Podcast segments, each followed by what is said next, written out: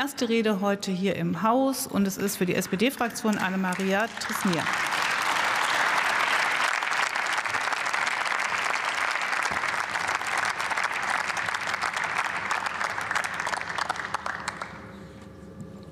Sehr geehrte Frau Präsidentin, sehr geehrte Frau unabhängige Beauftragte für Fragen gegen sexuellen Kindesmissbrauch, liebe Kolleginnen und Kollegen, liebe Bürgerinnen, liebe Eltern.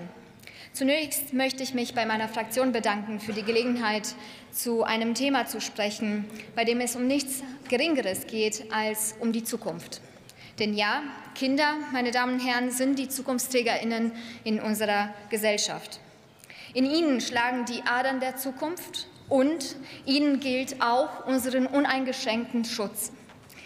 Die aktuelle Kriminalstatistik hält uns jedoch leider einen anderen Spiegel vor. Wir haben es hier bereits gehört. Jeden Tag werden in Deutschland 48 Kinder sexuell missbraucht. Lassen Sie sich das mal auf der Zunge zergehen. 48 Kinder täglich, überall und unter uns. Jetzt werden wir hier sitzen und debattieren. Misshandlung ist in Deutschland also leider Alltag.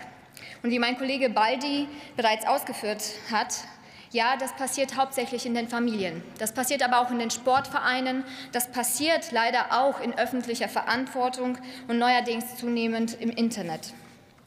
Wir alle kennen wahrscheinlich ein Kind, das sexuelle Gewalt erlitten hat oder erleidet und sind uns dennoch dieser Tatsache nicht bewusst. Warum ist das so? Kindesmissbrauch findet meistens im Verborgenen statt und wird insbesondere von starren hierarchischen Strukturen begünstigt.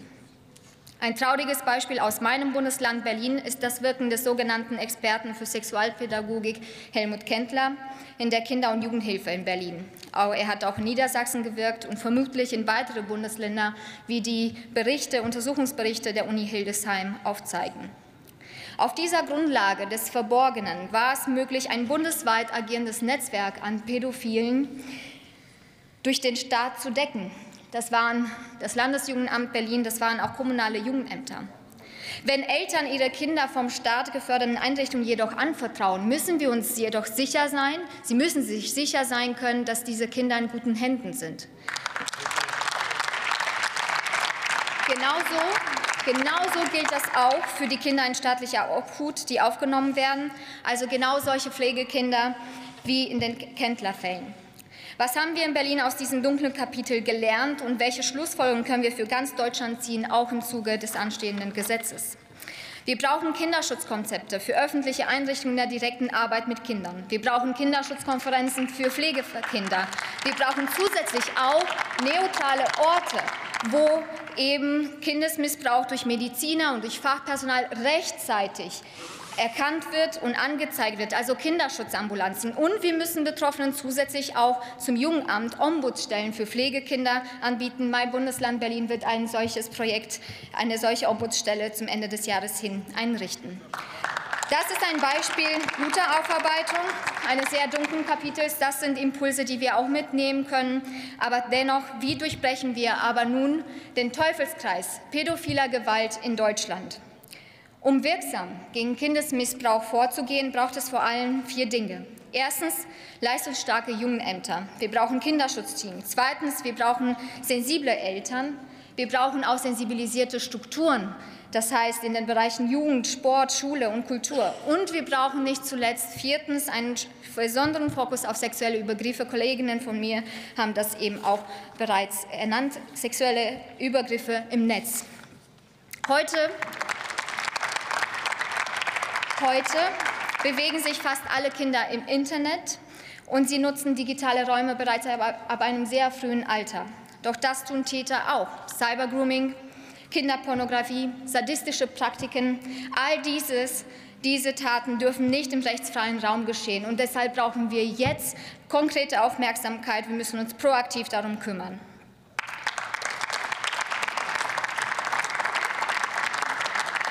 Nelson Mandela hat einen sehr treffenden Gedanken dazu geäußert.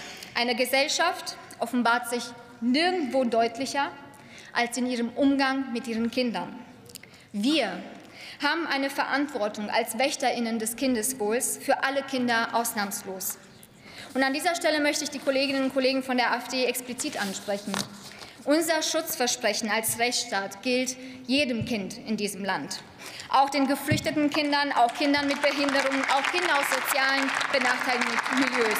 Allen Kindern, die in diesem Land leben, gilt den höchsten Schutz.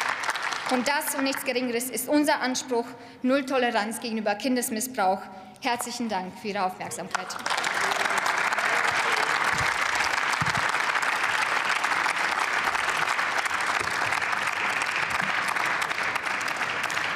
Herzlichen Dank für Ihre erste Rede hier, Frau Kollegin. Ich wünsche Ihnen im Namen des gesamten Hauses alles Gute und viel Erfolg hier bei uns.